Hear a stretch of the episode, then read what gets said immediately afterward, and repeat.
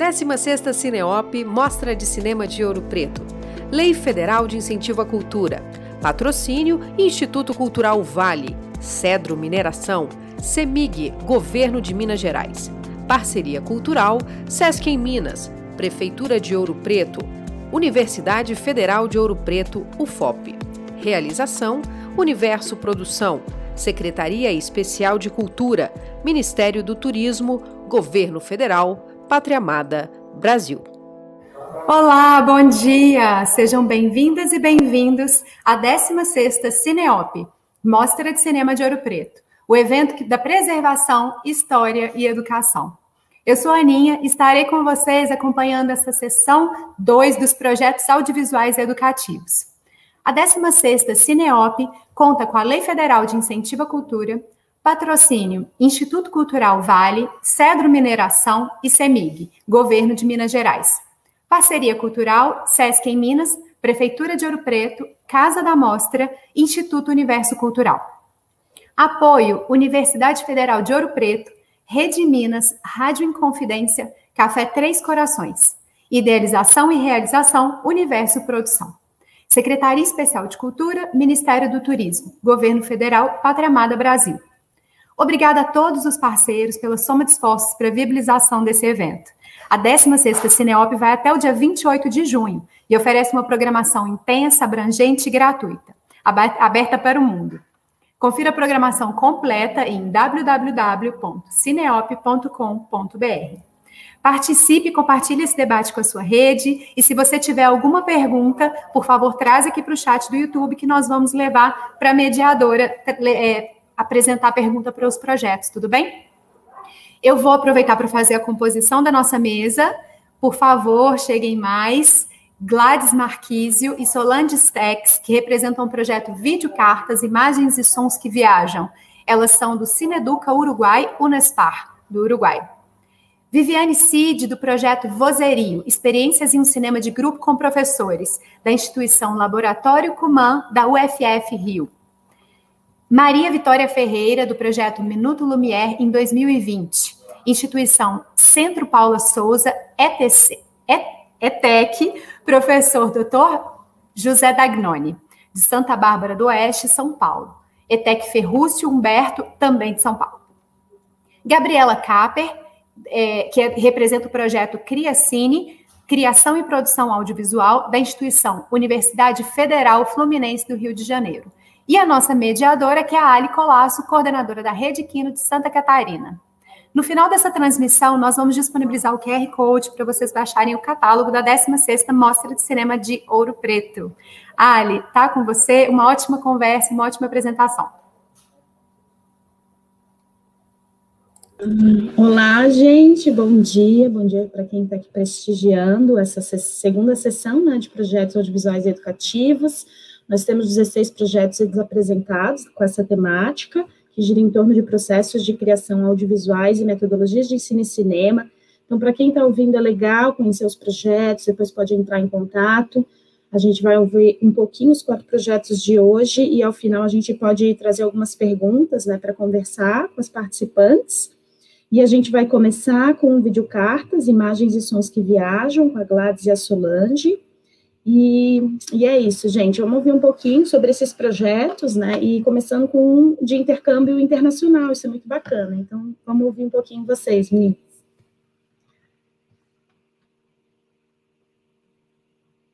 Bom Você dia, Ali.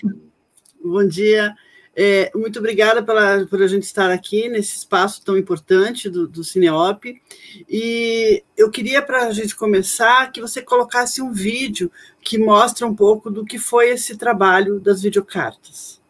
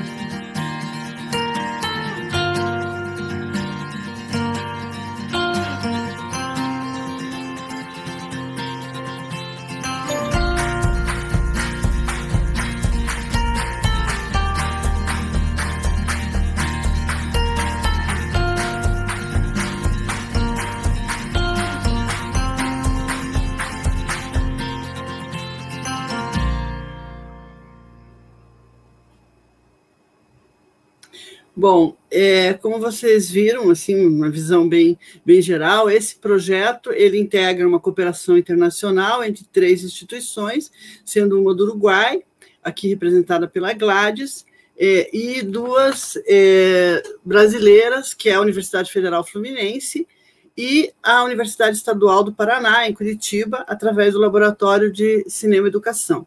Essa produção de videocartas, ela integra esse projeto que se chama Educação Audiovisual na Formação de Professores, uma área de inovação educativa.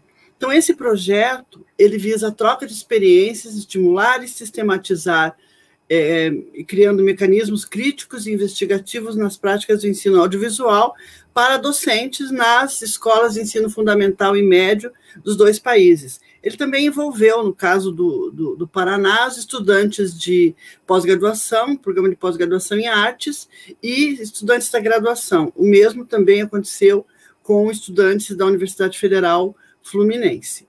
Então, no seu conjunto, o projeto realizou ações de formação de professores através de oficinas de narrativas docentes, foram realizadas duas oficinas, uma em, uma em Montevideo, outra em Curitiba, e haveria uma terceira oficina no Rio de Janeiro, em Niterói, mas em função da pandemia ela precisou ser cancelada. Tá? E a outra atividade foi essa troca de videocartas, que a Gladys vai falar um pouco de, da metodologia, é, e uma é, maratona audiovisual que aconteceu é, em, agora em, em abril desse ano, tá? E essa, essa maratona reuniu equipes, foram 42 pessoas, de, do Uruguai, de Curitiba e de Niterói, que produziram vídeos é, em dois dias. Foi realmente um, um trabalho desafiador, assim, muito interessante.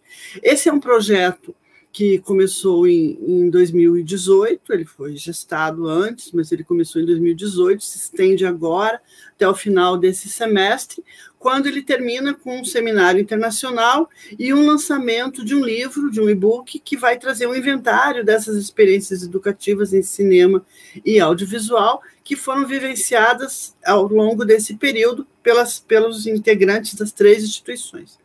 A produção de videocartas, em particular, ela foi uma troca é, entre crianças e jovens, tanto de Montevideo como Niterói e Curitiba, em setembro e outubro de 2019. Foi um processo é, de criativo que re, juntou um conhecimento, afetos, pontes culturais a partir de uma base metodológica das pesquisas e práticas é, desenvolvidas nas três instituições.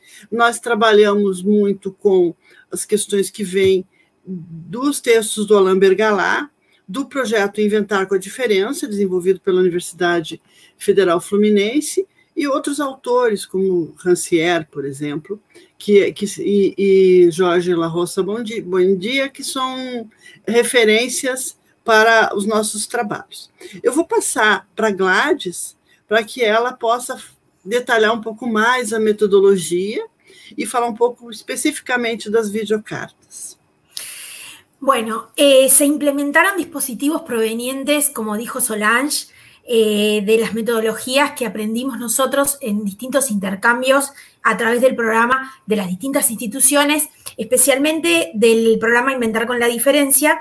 Y entre los niños y niñas que se realizaron talleres de creación en dos escuelas de Uruguay, donde participaron niños de, eh, por ejemplo, la escuela número 17, Brasil, se llama Brasil, que es una escuela urbana de un, eh, de un quintil alto, y la escuela rural número 45 de Salto, que es una escuela rural de un quintil más vulnerable.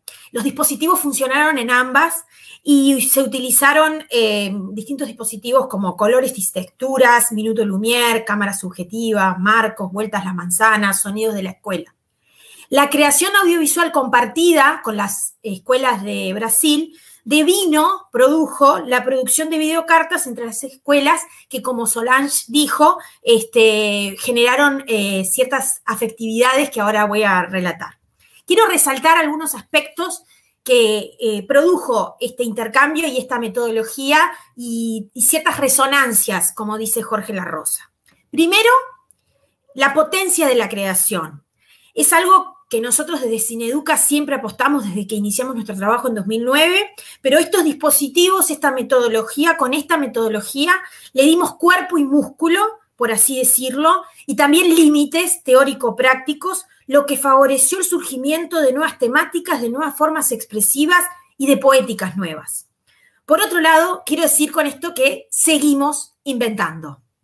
Número dos, la potencia de una política educativa de intercambio fecundo entre los países que da continuidad a la educación audiovisual, en especial en formación docente. Nosotros creo que eh, a través del trabajo eh, en, esta metodología, un trabajo cooperativo, logramos legitimarnos también en nuestras propias políticas de educación audiovisual. Y se armó ahí una trama que es muy fuerte. Comprobó que estos dispositivos en formación docente promueven prácticas de enseñanza no didactizadas y hacia educación primaria. Y este lazo se dio a través de la creación audiovisual. Eh, Educa y toda la cooperación que hicimos intenta entender al educador como un educador audiovisual. Seguimos viendo a la escuela como un artefacto audiovisual. Número tres, el legado de esta cooperación. Maestras y practicantes, es decir, futuras maestras, nosotros trabajamos con futuros docentes, que participaron de estos trabajos y utilizaron estas metodologías, ahora están especializándose en audiovisual y coordinadores de nuestro programa que trabajan en todo el país están haciendo uso de estos dispositivos y reuso y reinventando. Eh, número cuatro, o sea que seguimos inventando. Número cuatro, el capital social que generó esta trama, que surgió, es como un, en cierta medida, un reguero de pólvora, en el sentido que en momentos actuales, donde escribir y producir y crear no debe ser un acto de nostalgia individualista, sino de rebeldía colectiva, de poética colectiva, utilizar estos dispositivos de creación y hacerlo con los niños y niñas vinculados además a la formación docente fue muy significativo. Seguimos aprendiendo a ver. Y para terminar, uno de los niños, que hoy tiene 11 años, pero en su momento tenía 9, dijo, comillas, conocimos sus barrios, sus escuelas, sus vidas. Sin embargo, no hablaban casi nada. Nosotros decimos, el cine demuestra que una cosa es hablar y otra cosa es decir. Y como decimos en Uruguay, la seguimos. Usamos el femenino, el femenino, el artículo femenino la, más el verbo seguir, y ya termino, en plural, para decir que esto tiene que continuar y no parar. Una idea de futuro posible. La seguimos. Obrigada, Gladys. Obrigada, Solange. Que beleza esse projeto, né? Vida longa, que a gente possa uh, depois conhecer mais do projeto e assistir as produções que estão acontecendo, né? Obrigada pela participação. E vamos ouvir então um pouquinho a experiência Vozerio, experiências em cinema de grupo com professores do Rio de Janeiro, do Laboratório Comanda, Viviane Cid.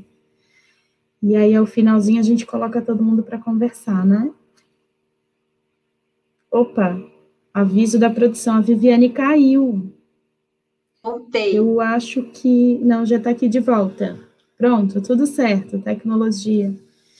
Bom, então continuamos. Vamos ouvir um pouquinho de mais uma outra metodologia de ensino de cinema, agora de, outra, de outro projeto, né? Então, Viviane, é com você.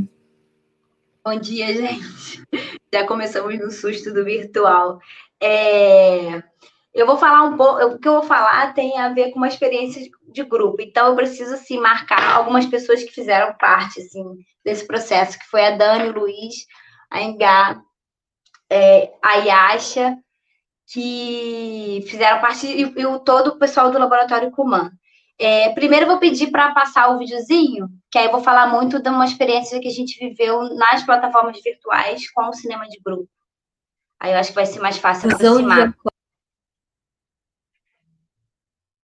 A intrusão de acordes semeia silêncio coletivo, imensidão, tranquilidade, água. Há uma coleção de camadas que perpassam imagens. Escuta-se a imensidão da terra, o encontro com o outro na camada de perto. focos. Escuta silêncio não terra. Semear o outro.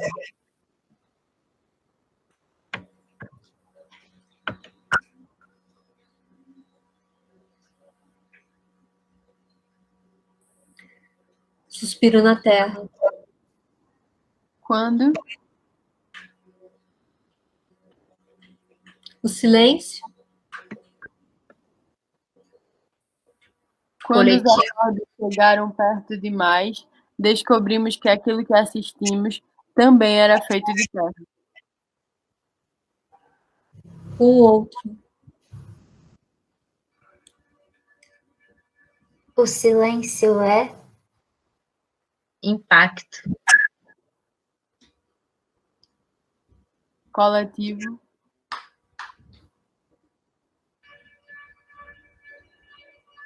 surgimento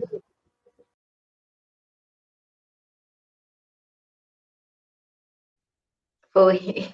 É, então, esse trecho do vídeo faz parte de um projeto de extensão do Laboratório Comando da UF, é, o cinema de grupo com professores, que é voltado para professores de educação básica.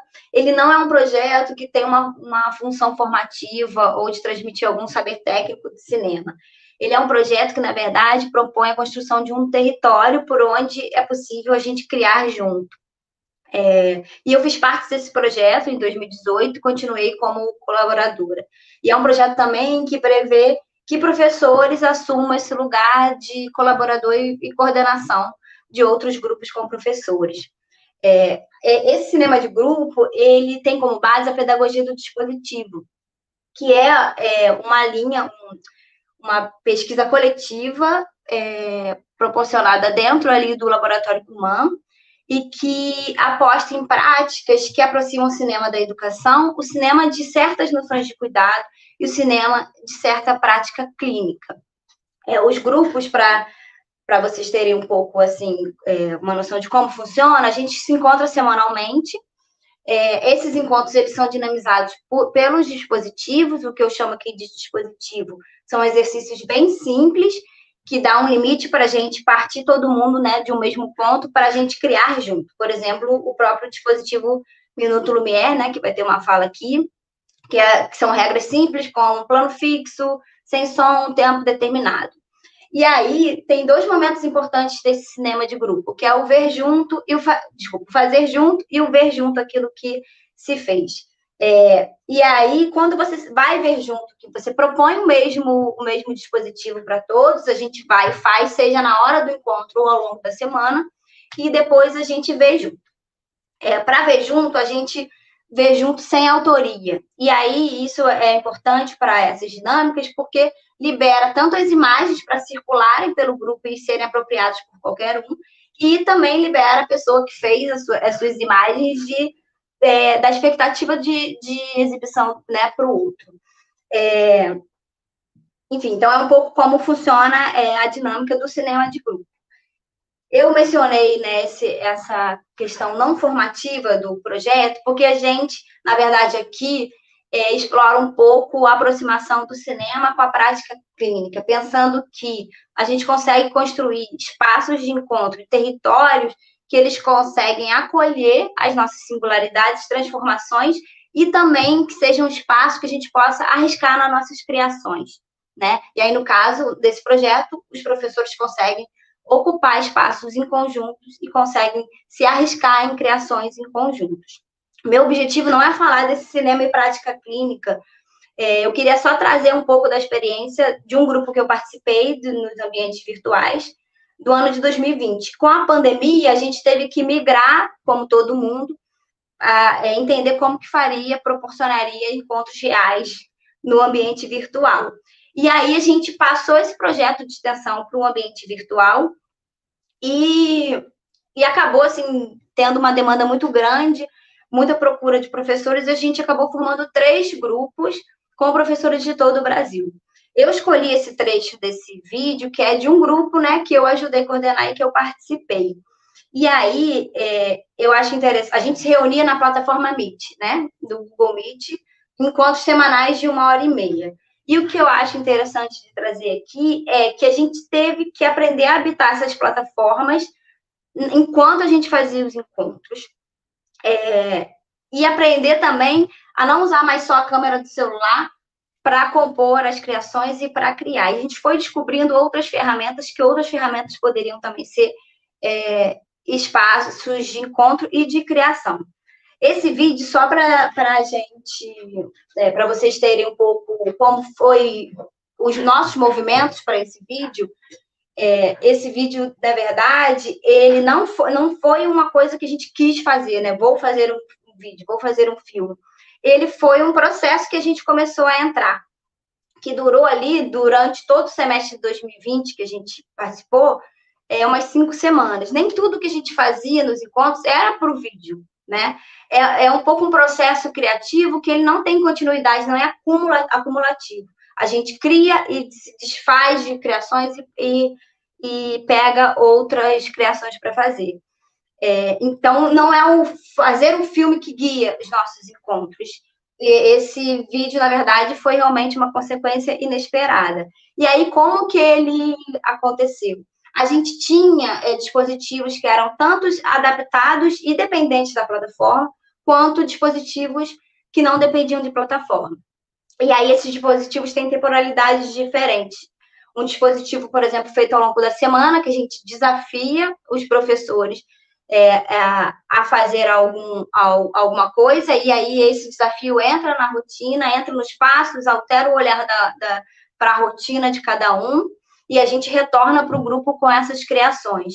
E o dispositivo, que muitas vezes estava dependente da plataforma, que era o dispositivo de fazer na hora né, do encontro.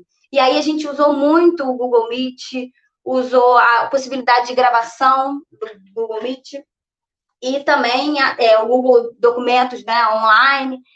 É, esse vídeo, por exemplo, ele surgiu primeiro de um, de um dispositivo de foto ao longo da semana, cores e texturas. A gente voltou para a plataforma para ver junto, e depois a gente decidiu sonorizar esse vídeo. E desse som, depois que a gente também ouviu junto, a gente resolveu escrever junto no Google Docs um documento a partir de regras, né? Sempre a partir de regras. Quando a gente escreve junto, por exemplo, no Google Docs, a gente tem uma interferência direta do outro, né? Na mesma hora que eu estou escrevendo, tem outro, outro escrevendo comigo. E aí saiu um texto que a gente resolveu gravar, que é, é esse som que, que a gente escutou, quais interferências da própria plataforma. Depois que a gente viu que a gente tinha esse, esse, esse som, por exemplo, a gente viu que a gente tinha ali uma linha de desafio também e a gente resolveu criar dispositivos para habitar esse som com imagens. E aí a gente de novo saiu da plataforma, gravamos vídeos, é, criamos dispositivos de edição coletiva, então a gente decidia aonde a imagem do outro ia entrar, por exemplo. Então, a gente brincava de interferir um no outro, seja pela plataforma ou seja fora da plataforma. É, e aí acabou saindo é, esse vídeo. E aí, o que eu acho tão interessante é perceber aqui, nessa experiência, que tanto as, as plataformas virtuais, elas podem ser esses espaços de, de criação, tal como a gente usa, por exemplo, no dispositivo semanal, a câmera do celular. É, e aí, nessa experiência, eu gostaria de marcar aqui algumas questões, eu acho que para fechar, não sei quanto tempo eu tenho, eu não estou vendo o chat aí para. Já, encerrar já. Tá, no tá tempo de... vou, vou encerrar. Enfim, então, acho que tem dois pontos que a gente pode tirar dessa experiência de grupo de cinema de grupo nas plataformas virtuais. Primeiro, que essas plataformas elas precisam ser habitadas para a gente é, entender como usá-la como um processo de criação em grupo. Então, à medida que a gente foi é, habitando os encontros na plataforma, a gente foi entendendo como que, que esses, essas ferramentas virtuais poderiam ser processos de criação. É, e aí, um outro ponto é que a gente continua a ter um cinema de grupo no virtual, com o seu caráter de clínica de cuidado e que os professores conseguem sim ter um, um espaço ali de acolhimento para conseguir se arriscar nos seus processos de, de criativo. E aí o cinema de grupo, então, mesmo no ambiente virtual, ele leva a uma apropriação desses processos inventivos. O que implica isso? implica em se tornar mais sensível ao outro, a encontro com o outro, aos esparrões do mundo. E aí é ser mais sensível, é, então, a, a, esses encontros é, impactos na vida dos professores que vão além pra, da vida profissional, além das trajetórias profissionais desses professores. Enfim, então é só para marcar que o ambiente virtual ainda é um ambiente de cuidado coletivo. Obrigada. Obrigada, Viviane. Que bacana. É sempre tão importante, né, quando a gente pensa a aproximação audiovisual, cinema e educação na, na formação de professores, que vão ser multiplicadores, assim, então são projetos bem importantes. Tanto esse que a gente viu de intercâmbio intercultural, como esse agora que vimos da Universidade Federal Fluminense, né? Então, obrigada, Viviane.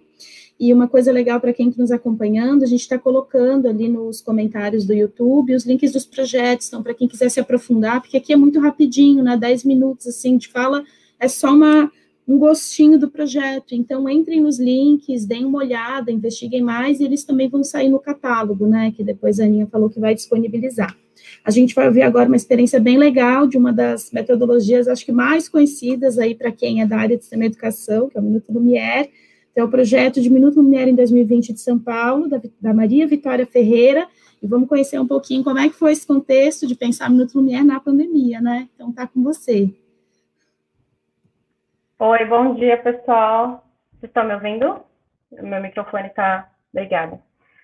É, bom, eu vou aproveitar, vou, primeiramente eu queria agradecer né, a oportunidade de estar aqui hoje é, eu acho que incluir as práticas pedagógicas no festival de cinema é absurdamente importante para a gente que está dentro da educação, ainda mais num ano tão difícil que foi o ano passado e que está sendo ainda este ano. Tá? Então, acho que é, se todos os festivais pudessem fazer dessa forma, seria incrível, porque às vezes a gente tem essa prática pedagógica do cinema na escola, e nem sempre é visto, né? Então, ter essa oportunidade de mostrar para o mundo é maravilhoso. Obrigada. É, então, mais uma vez, né? meu nome é Maria, eu sou professora da Rede Pública Estadual São Paulo, trabalho com ETEX, e no interior de São Paulo, né, na verdade. Então, eu atualmente eu estou em Santa Bárbara do Oeste, também dou aula em Nova Odessa. É, o projeto que eu vou apresentar hoje é em relação a uma prática que aconteceu no ano passado, né? Então, durante a pandemia, então eu pensei em falar é, especificamente de uma prática que deu certo, mesmo a gente estando em aulas remotas. É, só que foi aconteceu com a escola que eu ainda trabalho hoje, em Santa Bárbara do Oeste, e com uma escola que eu, uma unidade que eu fazia parte o ano passado, que é o Polivalente na cidade de Americana. Então, eu vou pedir para que vocês passem o vídeo, e porque aí já fica mais fácil depois de contextualizar rapidinho. De uns anos para cá, eu costumei propor um trabalho aos alunos para falar da evolução da fotografia para a imagem em movimento, o cinema. A ideia vem do chamado Minuto Lumière, onde, após o breve conhecimento da evolução cinematográfica, os alunos produziam um filme individual com os mesmos padrões estéticos da época. As características se resumem em gravações de curta duração, em preto e branco, sem som ambiente, com câmera fixa e também o que mais define o meu interesse em continuar realizando este trabalho. Os temas cotidianos sem muito roteiro, ou seja, o cinema verdade dos educandos. Geralmente, quando aplico esta atividade, resultam imagens surpreendentes, e por vezes pensei em fazer algo com todos aqueles materiais, mas sempre parei por ali, do contexto histórico, na concepção e fazer artístico, e por fim a parte mais gostosa, a discussão e exposição dos vídeos, onde assistimos um a um todos juntos e verbalizamos sobre as imagens gravadas, os costumes, as semelhanças e, enfim, o outro. Nas discussões, sempre nos deparamos com a questão do momento imagem que estamos vivendo através do mundo virtual, onde tudo se resume em ilustrar como queremos ser vistos e interpretados. Mas afinal, em nossa própria verdade cotidiana, se pudéssemos de fato registrar a essência do nosso dia a dia, o que escolhemos e como queremos ser notados? Em 2020, vivenciamos uma realidade diferente e fomos forçados a consumir os meios de comunicação online para continuarmos nosso trabalho de dentro de nossas casas. Para a educação, foi um desafio imenso. Olhando para trás, quase nem acredito ter suportado cada momento solitário. Logo eu, que me atrapalho com barulhos entre uma explicação e outra, dava tudo para um bom dia, um ruído ou até mesmo um grito em tempo real dos alunos durante a chamada. As relações escolares ficaram cadenciadas, mesmo assim conseguimos realizar este trabalho, e desta vez, inesperadamente, a maioria se autofilmou, sem que tenha sido solicitado. O único critério era filmar o cotidiano com os padrões estéticos estabelecidos. Os alunos estavam em casa, cada um com suas particularidades, mas inúmeras semelhanças. Os resultados lembraram as video performances, devido à presença dos alunos perante as ações gravadas. A atividade trouxe aos adolescentes a ideia da coletividade e confirmou as aproximações entre eles, por se colocarem em frente às câmeras mostrando o que estavam fazendo naquele período. Bem diferente de quando se tratava de um projeto de vídeo sem o isolamento social. Estes minutos de apresentação não dão conta de todas as gravações dos alunos. Para a realização deste trabalho, foi utilizado apenas segundos de vídeos de 51 adolescentes. E é importante ressaltar que agora, em 2021, continuamos em pandemia diante de um cenário mais crítico e ainda em aulas remotas.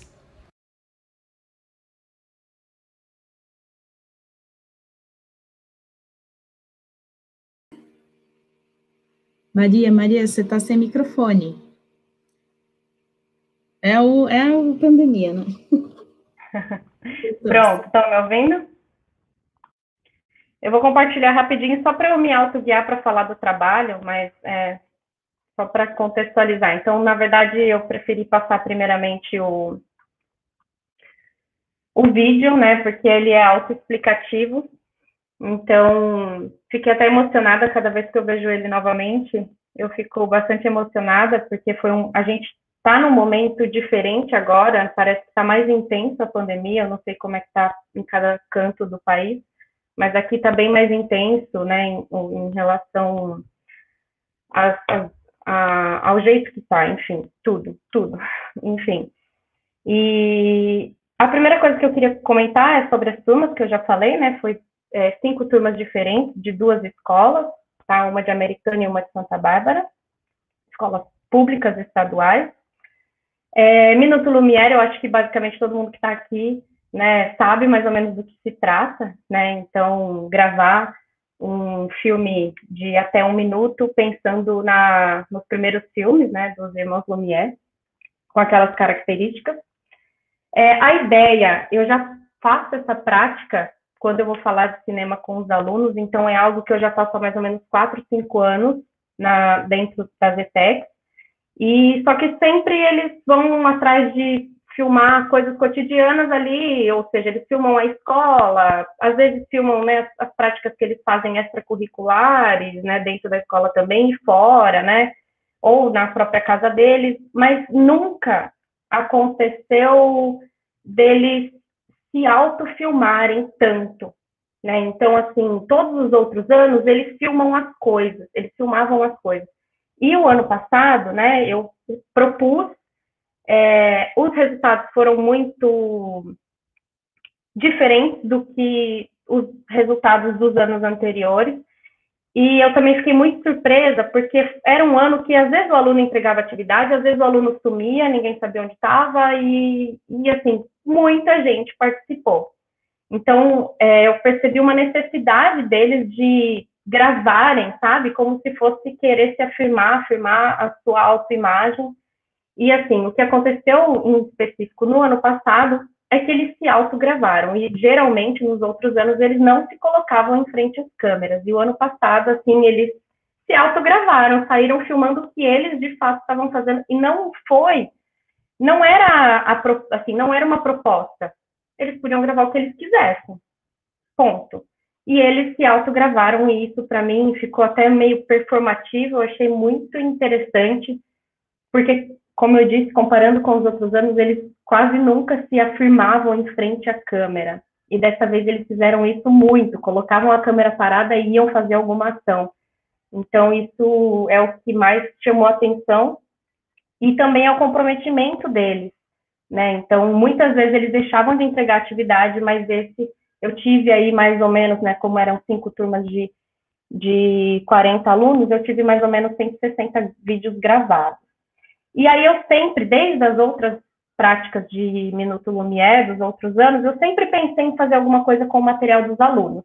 E dessa vez, como ficou muito assim é, maravilhoso e a gente está num momento tão difícil de pandemia, eu resolvi gravar um vídeo juntando alguns fragmentos. Também participei de uma outra apresentação com esse, com esse vídeo e falando dessa prática pedagógica. E aí, só que infelizmente assim, né, para caber dentro de três minutos, cinco minutos, não dá para colocar fragmentos de todos, né? Então eu escolhi aí, são mais ou menos 52 vídeos, né, de 52 adolescentes.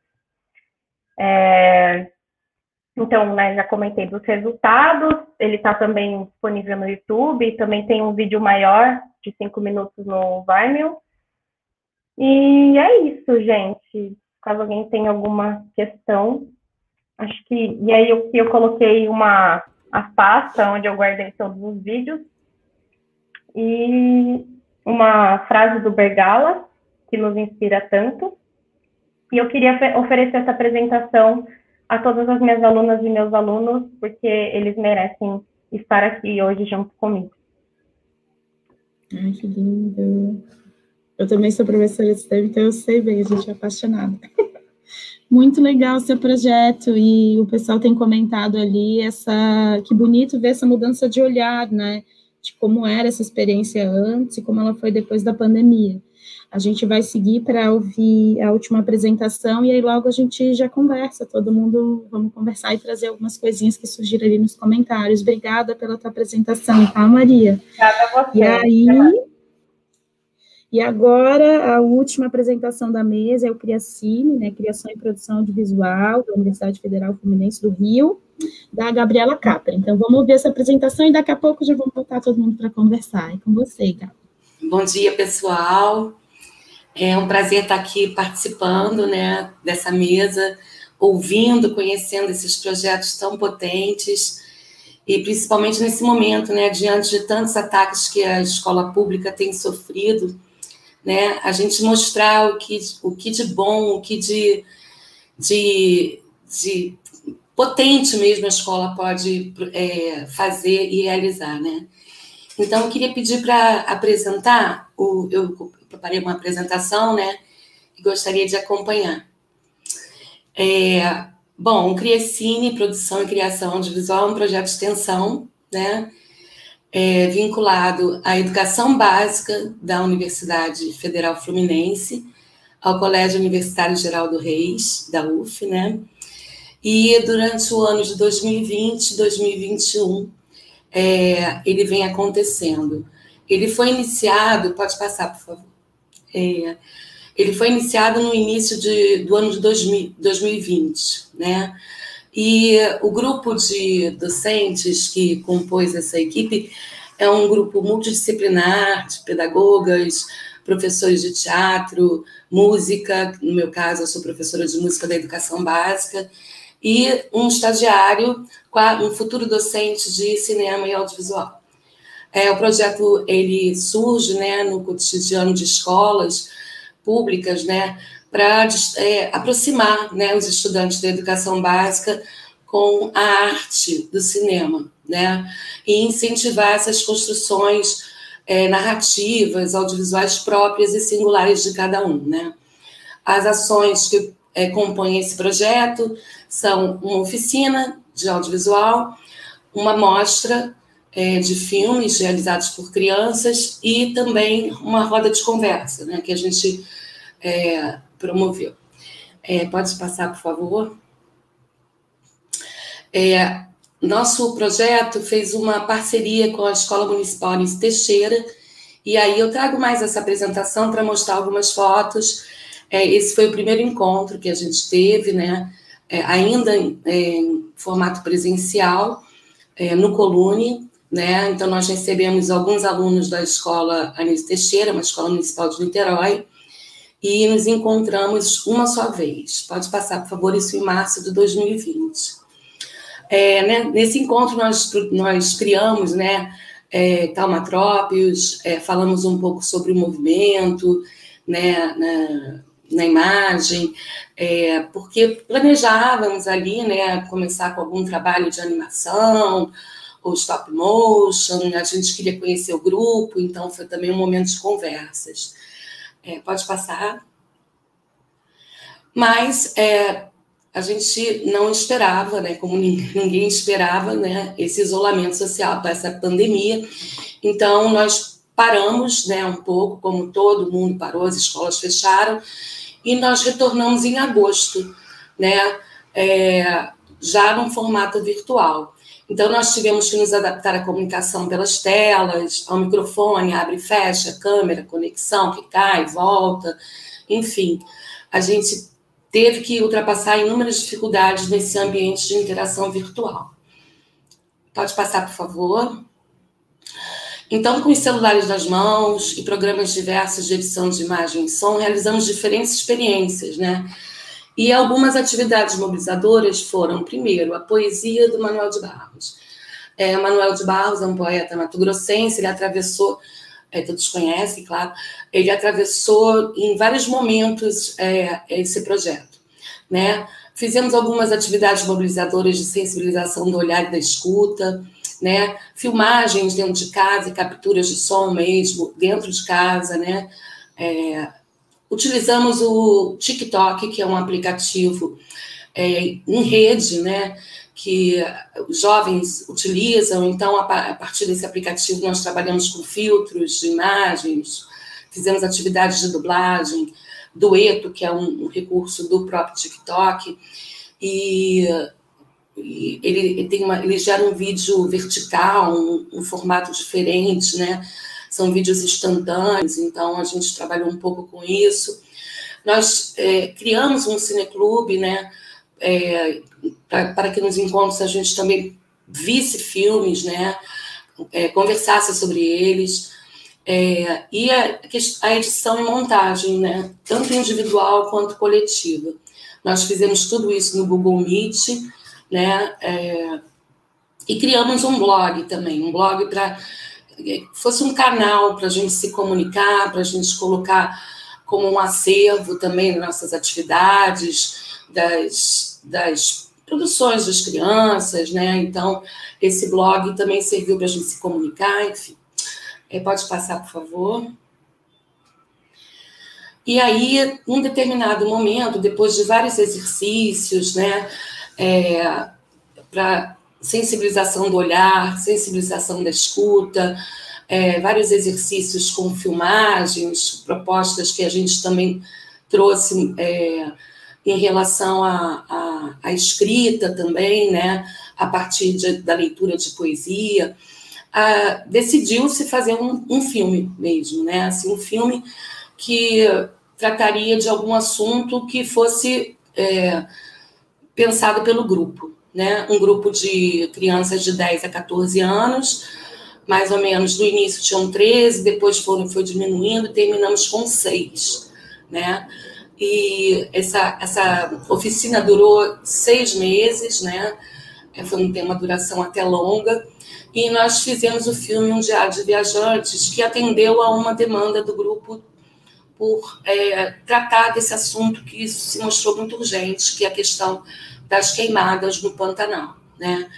Então, nós é, fizemos um, uma estrutura aberta, não posso dizer que é um roteiro, mas uma estrutura textual aberta, em que a gente foi escrevendo juntos ali, né? E também é, começamos a, captu a, a, filmar, né?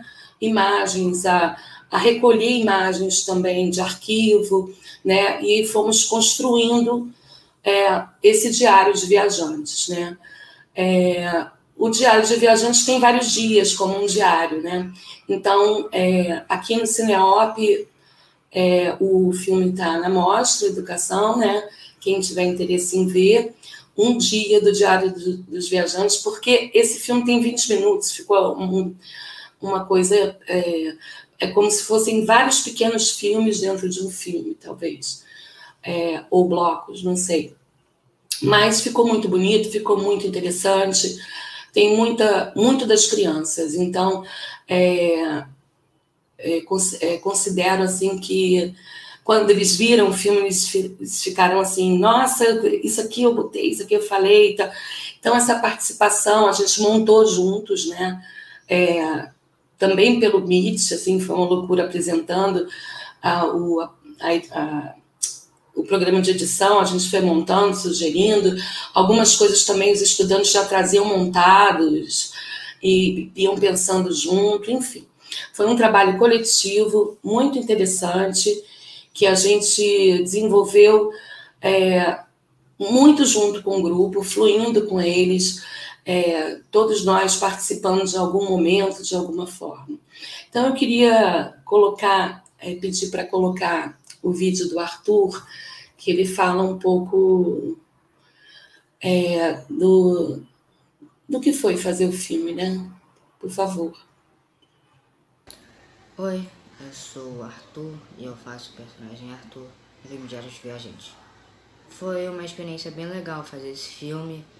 É, a quarentena não ajudou muito, mas mesmo assim foi uma experiência bem legal, bem diferente. Cada um gravando na sua casa, cada um fazendo, se cuidando. E foi bem legal o assunto do filme, que é sobre o Pantanal. Não é uma coisa que a gente fala todo dia. E foi muita coincidência no você do Pantanal porque a gente aprendeu muitas coisas sobre o Pantanal. E são coisas que, tipo, nós não saberíamos só pesquisando no Google. Algumas sim, mas outras não. O resultado ficou bem legal. Foi bem difícil fazer por causa da quarentena.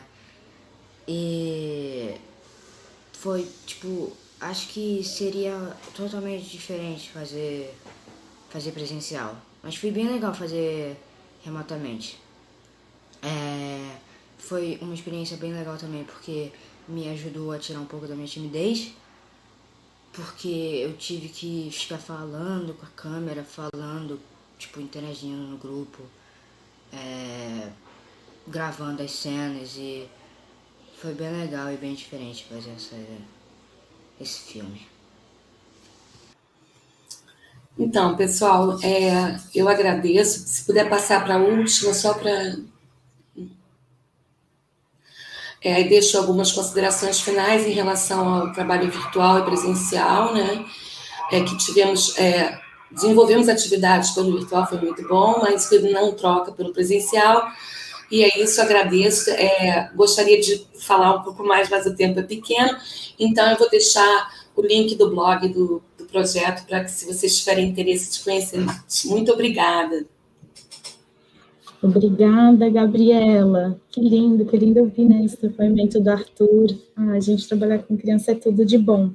Bom, ainda temos um tempinho, é curto. A gente tem uma pergunta que rola muito simples, direcionada a Viviane, e aí eu também quero colocar uma pergunta para todo mundo responder, daquele jeitinho assim breve, é, só para a gente ter essa troquinha para quem está aí acompanhando. A pergunta para a Viviane, peraí que eu tenho que resgatar. É, a Clarice Avarenga perguntou quantos professores são em cada grupo e são professores de diversos estados. E aí, antes de eu passar para você, que pode começar com você respondendo, a pergunta que eu tinha assim para a mesa, porque foi muito bonito ouvir a experiência de vocês, algumas se adaptando, né, por conta do contexto da pandemia, outras sendo pensadas já nesse contexto. E acho que é uma coisa legal para a gente pensar, porque né, estamos num, num, cenário ainda de muita incerteza, né, em que a gente está nesse formato um pouco híbrido de experiências em diferentes contextos, e certamente a gente sabe todas as perdas que a pandemia representou nas práticas que nós já fazíamos. O que eu deixo como pergunta é, a partir das experiências né, que vocês vivenciaram nos seus diferentes projetos, no contexto da pandemia, é, vocês já apontaram que houveram ganhos, e que ganhos seriam esses que vão permanecer, talvez de forma permanente, nas práticas de vocês, porque nós fomos desafiados a sair da zona de conforto. Então, a gente precisou explorar ferramentas que talvez não saiam mais das nossas práticas. Então, é, enquanto a Vivi responde a primeira pergunta, é vocês pensarem o que, que vocês vivenciaram nesse contexto de pandemia, dentro desse, dessas metodologias, e que vocês acham que vai ficar, porque, porque foi um ganho, de certa maneira, embora impulsionado por um contexto muito triste e horroroso, que é um contexto de pandemia. Mas para a gente pensar nesse cenário de incerteza e também é, como esse contato entre telas trouxe outras possibilidades, que foi o que a gente ouviu aqui, né? Então, que ganhos que ficam nessas práticas, né? Para inspirar a galera que está nos comentários. Então, a gente começa com a Vivi, porque teve essa pergunta direcionada a ela da, sobre a questão dos professores. E aí, depois, a gente, cada uma pode responder um pouquinho, tá? É, então, a gente começa, é, era quantidade, né? Isso eram de outros estados. No presencial, é, a gente começava com 25 professores do Rio de Janeiro, acabava sendo professores da região metropolitana, né? Porque acabava que os trajetos tinham que chegar até a UF para o nosso encontro. Quando a gente foi para o virtual, é, a gente recebeu inscrições até de outros países, Chile, é, Uruguai, Argentina. Então, quando a gente foi nessa dimensão virtual, a gente continuou chamando 25 professores de, de, com trajetórias diversas, experiências diversas, seja em sala de aula, fora de sala de aula, disciplinas diversas. É, mas aí acabamos sem querer ampliando é, é, quem chegava, né? Eram de todo, todo o Brasil e fora do Brasil. Só que esse número de 25 é uma primeira chamada, né? As pessoas vão, às vezes, deixando, ficando. Não, mito, desculpa, a gente chamava no presencial 12. Esqueci. E aí no, no, no online a gente passou a chamar 25. Esse número cai um pouco, a gente vai chamando novos professores, né? Alimentando um pouco o grupo durante o processo. É, e aí eu acho que eu já respondi um pouco a pergunta sobre o ganho no virtual, que a gente ganhou essa rede muito maior que a gente não imaginava. É, tem, eu acho que essa pergunta do qual é o ganho né, e a perda, a gente não consegue talvez responder muito fechado agora. Mas o que eu, a gente sentiu já, pelo menos eu senti, então, quanto professora que não tem uma técnica muito, né, uma experiência muito grande com a técnica do cinema, é que, por exemplo, a imagem a gente acabava manipulando muito com o celular no presencial. Quando a gente foi para o virtual, eu, por exemplo, acabei conseguindo manipular mais o próprio som, que era uma coisa que dependia de um gravador, a gente fazia no celular, mas tinha algum limite. E aí até o vídeo que eu apresentei, ele parte de um som gravado numa plataforma, assim. Então, com um entrelaçamento de vozes entre, entre todos os professores, que talvez eu, como técnico, né, né, não tendo um repertório tão grande técnico, nem o equipamento, ficaria muito difícil. Então, é, eu acho que tem coisas que estão surgindo, né, do, de, quando a gente vai para a plataforma, que tá, a gente ainda não consegue medir. Mas eu acho que tem perdas e ganhos, né? Que a gente vai esbarrar neles ainda depois que isso tudo terminar. Obrigada, Viviane. É, vamos passar na ordem para a Gabi, porque a Gabi surgiu uma pergunta aqui para a Gabi, é, queria que ela falasse sobre a estrutura aberta do filme. Então, a Gabi pode responder agora, falar um pouquinho, e aí depois quiser responder um pouco a pergunta que eu lancei. E acho que a gente consegue, vai dar tempo de todo mundo é, responder. E acho que já colocaram uma outra pergunta, a incrível experiência de filme que Viviane mostrou nos faz pensar em algumas referências muito interessantes do cinema. Existe esse percurso de descoberta de outros filmes no processo de vocês? Então, aí, a, a, quem for respondendo já, já incorpora essa pergunta também do Gustavo Jardim, tá? Então, Gabi. É, então, respondendo a, a pergunta da Cris Miranda, é, quando eu digo que é uma estrutura aberta, é porque a gente não é, criou nenhum tipo de roteiro, é, fizemos assim, é, pensamos em um argumento vamos dizer assim, e começamos a escrever juntos, mas numa estrutura que a toda semana ia sendo mexida, ia sendo transformada pelo grupo, né? Então, quando eu digo que essa estrutura é aberta, é porque nós não fizemos assim etapas. Ah, vamos escrever um roteiro, depois vamos filmar, uma coisa nesse gênero.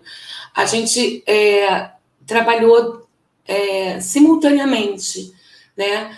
É, escrevendo, filmando, captando sons e, inclusive, montando, né? Então, foi um trabalho que não foi, não aconteceu em etapas. Então, eu, eu acho que foi um trabalho que teve um processo aberto de criação, né? Que foi se dando no grupo à medida que a gente ia trocando, conversando sobre o trabalho que a gente estava realizando ali e os exercícios também que a gente fez anteriormente. E sobre a questão do, da, das transformações, né, do, é, na questão do, do virtual, né, é, o que se percebe é que, realmente, como a Viviane colocou, é, nós recebemos é, alguns estudantes, crianças né, e jovens, é, de outras cidades, né? É, de Itaboraí, São Gonçalo, é, Rio das Ostras, né? Que, tal, que talvez não, muito, muito provavelmente não seria possível que eles participassem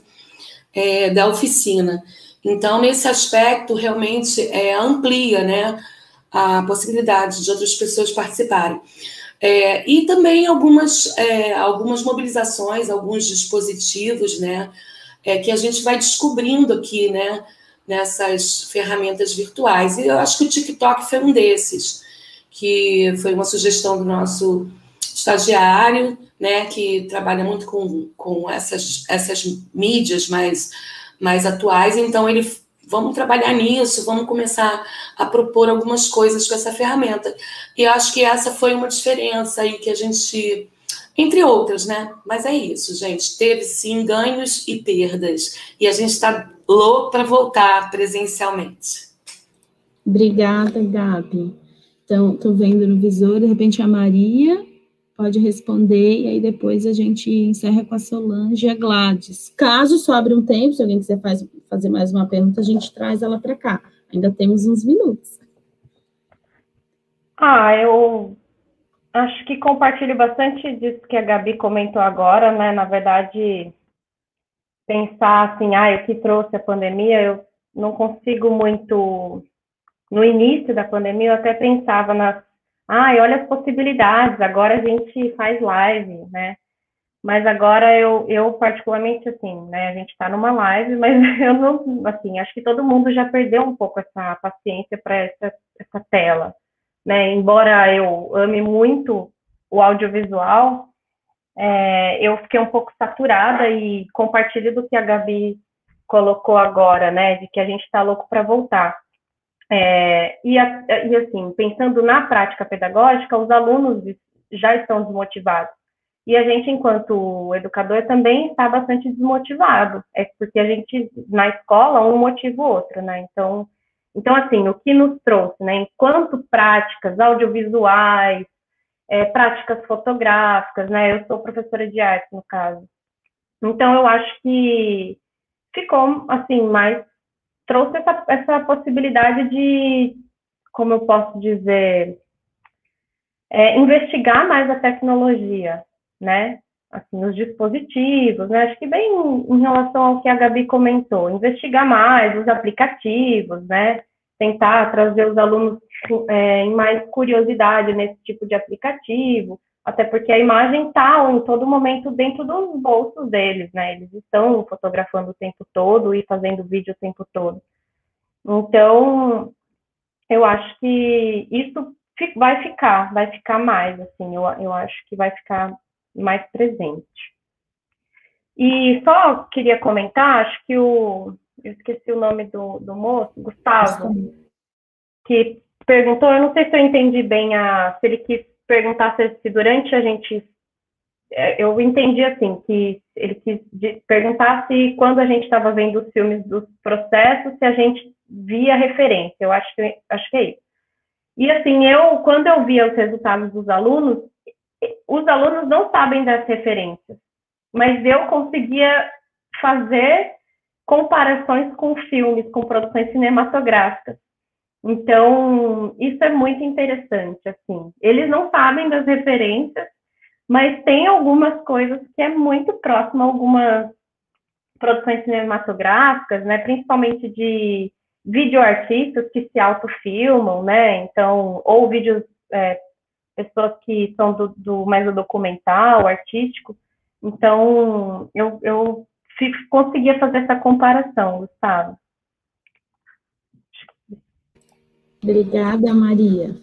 Então, vamos passar para a Solange a Gladys. De repente, a Gladys quer que está mais longe, depois a Solange comenta também, né? Para encerrar é. um pouquinho essa mesa de conversa antes do, do, encerramento da nossa mesa, que foi tão legal. Vale. Gracias, Ali. Ah. Gladys, você. Ante la pregunta de Ali de daños y la reflexión sobre la pandemia, una reflexión. Yo creo que estamos trabajando en una pedagogía en la emergencia. Entonces, en, la emergencia hay momentos utópicos y momentos distópicos. Quiero decir, hay momentos en que creemos y hay momentos en que descreemos de, nuestros propios, de nuestras propias prácticas educativas. Entonces, creo que ahí el rol es fundamental y colectivo de los educadores, en este caso educadores audiovisuales, que tienen que tener muy en claro que la educación tiene un entorno sociotécnico, siempre lo tuvo. Y lo que cambió es el entorno sociotécnico y eso cambia subjetividades.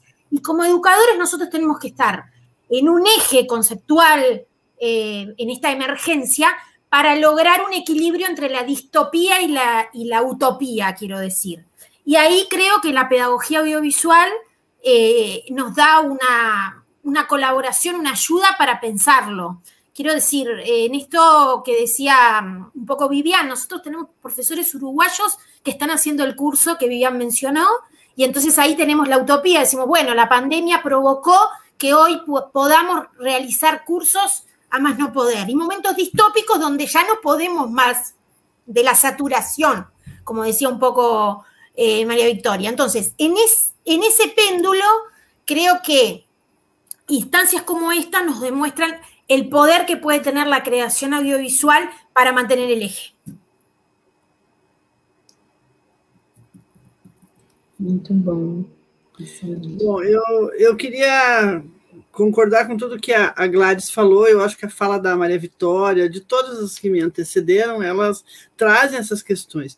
E, e, e para ir para um outro lado, eu acho que trabalhar com audiovisual também é trabalhar com afeto, é trabalhar com proximidade, é trabalhar com protagonismo. E, e aí esse, esse momento da pandemia, ao mesmo tempo que ele nos permite toda essa, essa nova é, esse novo uso de ferramentas, ele também nos, ele nos aproxima e ele nos afasta.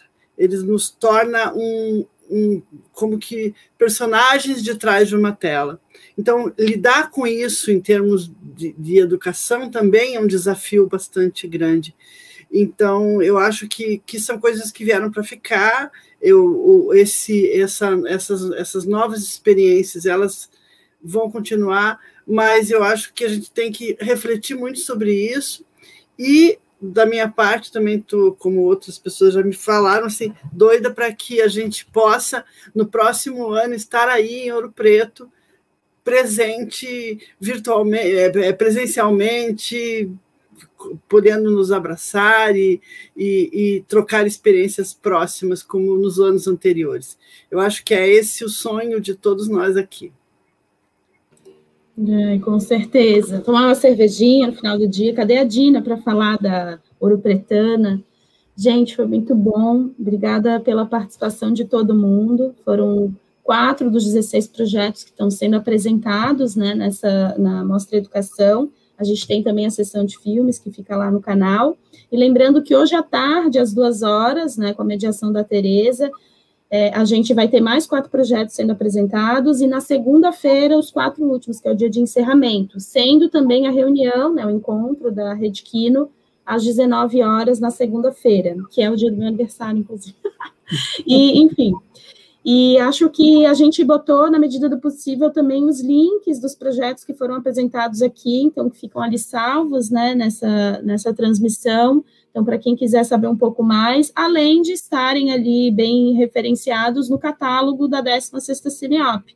Então, isso aqui foi só uma amostrinha né, de tudo que é feito, e a gente espera que todos esses projetos tenham vida longa e que vocês continuem prestigiando a programação da Cineop, em especial, né, essas estão bem pensadas sobre a aproximação do sistema audiovisual e educação pensada com tanto carinho pelas curadoras, né, Clarissa Varenga e Adriana Fresquet. Então, agora eu passo a palavra para a Aninha para fazer o encerramento. Obrigada pela presença de todo mundo, pela interação. Acho que foi uma conversinha, assim, bem gostosa para começar esse sábado.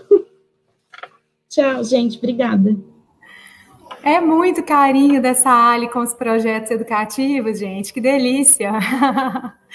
Eu quero agradecer em nome da Universo, em nome da Amostra, é, pela participação de vocês, pela presença de vocês aqui conosco, Gladys, Solange, Viviane, Maria Vitória, a Gabriela e a Ali. Obrigada pelas contribuições, por compartilhar os projetos de vocês conosco.